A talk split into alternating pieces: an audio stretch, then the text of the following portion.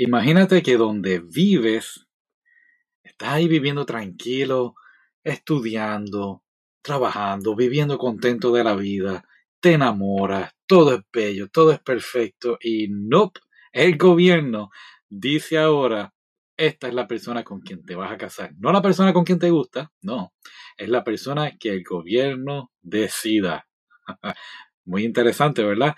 De eso vamos a estar hablando hoy el anime Love and Lies, Amor y Mentiras. Gracias por escucharme, Delirante Otaku. Uno, dos, tres, preparados a la acción. Es bien importante recalcar que si estás escuchando por primera vez y quizás estás así enamorado o enamorada y estás pasando por un momento difícil, no soy un psicólogo, no estoy hablando de amor y mentiras y voy a hacer un análisis, no voy a hacer un análisis de un anime, una animación japonesa que observé y que se llama de esa forma.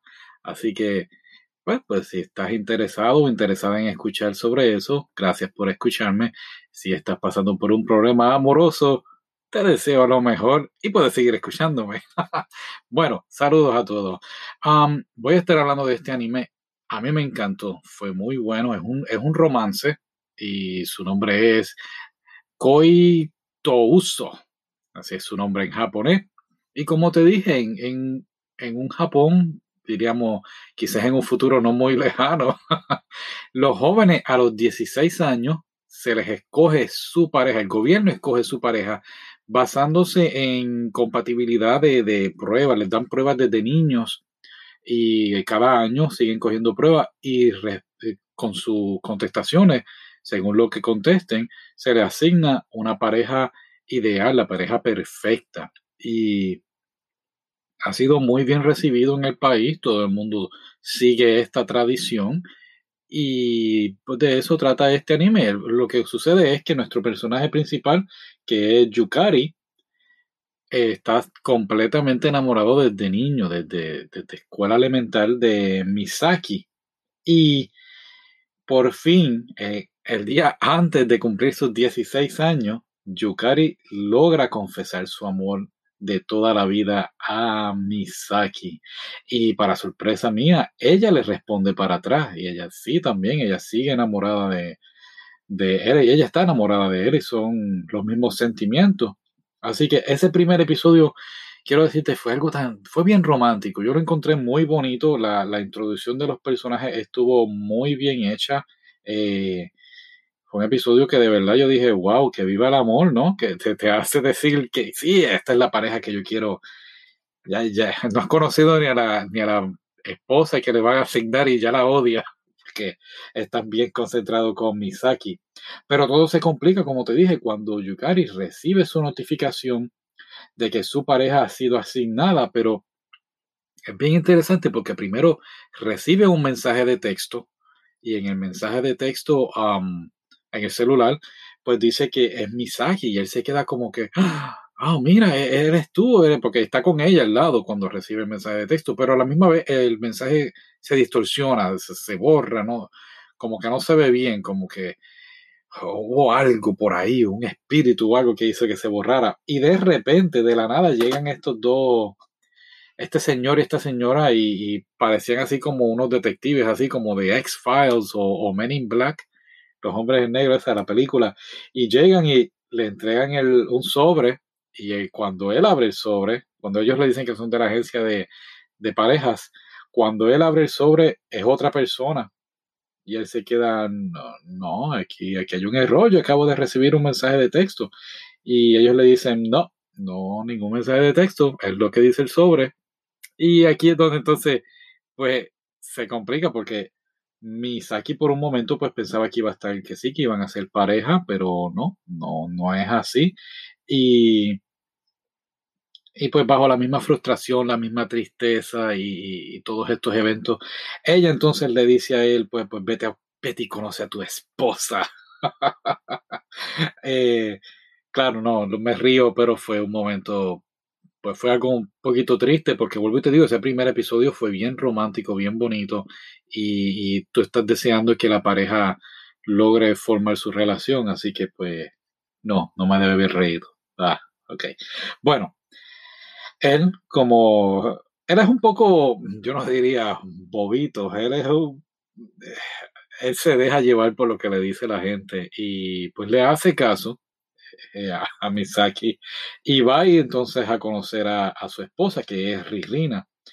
Y para su sorpresa y mi sorpresa también, porque no había visto quién era ella, es una muchacha bien bonita, bien, bien educada, bien elegante, bien amable.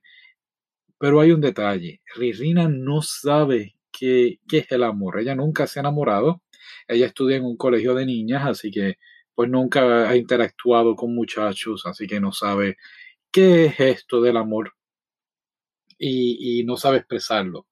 Y es bien interesante cuando ellos dos entonces se conocen, pues él como que pues él está así frustrado, triste y ella se molesta como que, oye, me atiéndeme, voy a ser tu esposa, no me estás haciendo caso.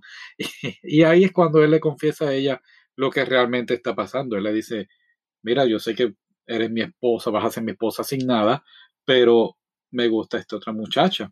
Y aquí es cuando Ririna, entonces, pues, otra vez, como no conoce qué es el amor, pues entonces decide ayudarlo, decide entonces, eh, como nosotros, tú espectador, estás deseando que e, él triunfe con, con Misaki. Y entonces Ririna, pues, también quiere que triunfe. Ella quiere saber qué es eso del amor y entonces decide ayudarlo en su manera ella pues conoce a Misaki, la invita a su casa, la invita a los dos y les dice hasta aquí, ah, se pueden besar aquí, no hay problema, siéntate, siéntate como en tu casa, ¿no?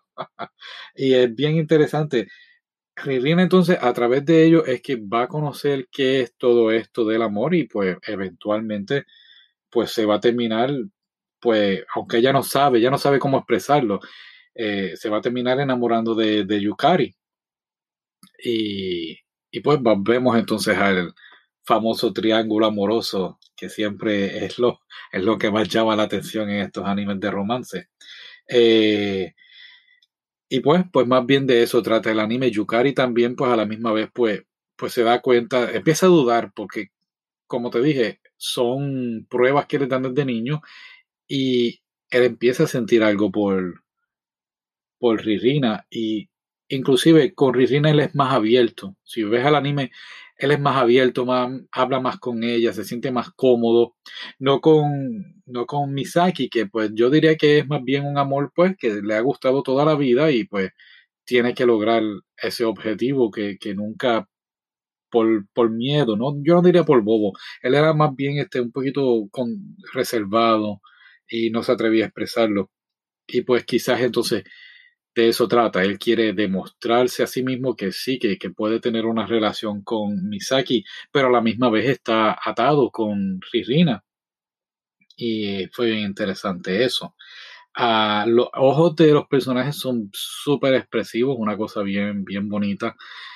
Todos los demás personajes en, el anime tenían ojos regulares, pero en estos ojos de ellos, de los, de los cuatro personajes principales, tengo otro personaje, lo voy a mencionar ya mismo. Los ojos son bien bonitos, bien, bien expresivos, bien grandes y, ves lo que, lo que realmente te, están transmitiendo. Hay otro personaje que se llama Nisaka. Nisaka es un muchacho, un amigo, el mejor amigo de Yukari, pero a la misma vez en secreto es, gay, es homosexual y está enamorado de, de Yukari. Pero lo que más me gusta de Nisaka es que es su amigo, así que le da consejos sobre qué debe hacer, qué rumbo debe tomar en cuanto a esta decisión sobre eh, Ririna o Misaki. Y, eso, eso es de verdad que, me gustó. los Men in Black, estos, los de la agencia, también les dan consejos y hasta es un poquito confuso eh, sobre cómo tú te pones en los zapatos de Yukari y de repente no sabes qué, qué decisión tomar o qué hacer. Ahora, si eh, Misaki y Ririna se vuelven mejores amigas y es una relación bastante bonita, diría yo, muy, muy amigable. Sí, yo sé que no es normal que, que, tu pareja, tu esposa o tu esposo este, sea mejor amiga de la persona que te gusta, pero más o menos así es este anime. Y es un final abierto. Eh, cuando se acaba, pues, pues te deja deseando más y esa es la idea de los animes, ¿no? Que, quieras comprar en manga y El manga pues salió en el 2014 y todavía está corriendo. Este anime es del 2017. Y, y pues las ventas del manga se han disparado porque es muy, muy interesante seguir viendo estos cuatro personajes sobre qué va a pasar ahora en sus vidas después de que ocurre el final del anime.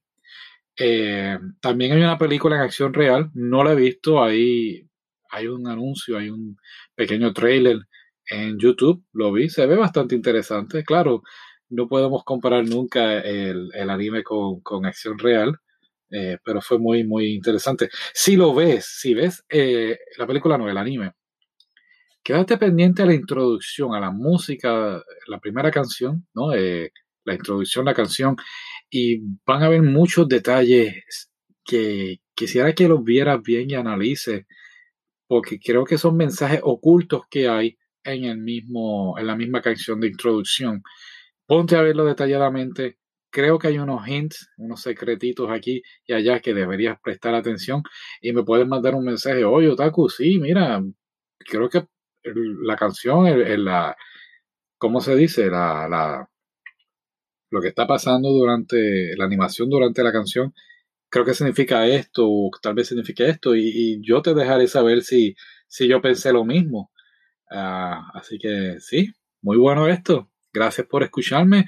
Será hasta la próxima. Sígueme por aquí. Me puedes seguir en Facebook o en Instagram delirante underscore otaku. Y recuerda, no soy solo yo, tú también eres un delirante otaku por estar tan pegado a esto de anime. Un mundo maravilloso. Así que nos vemos pronto. Hasta luego.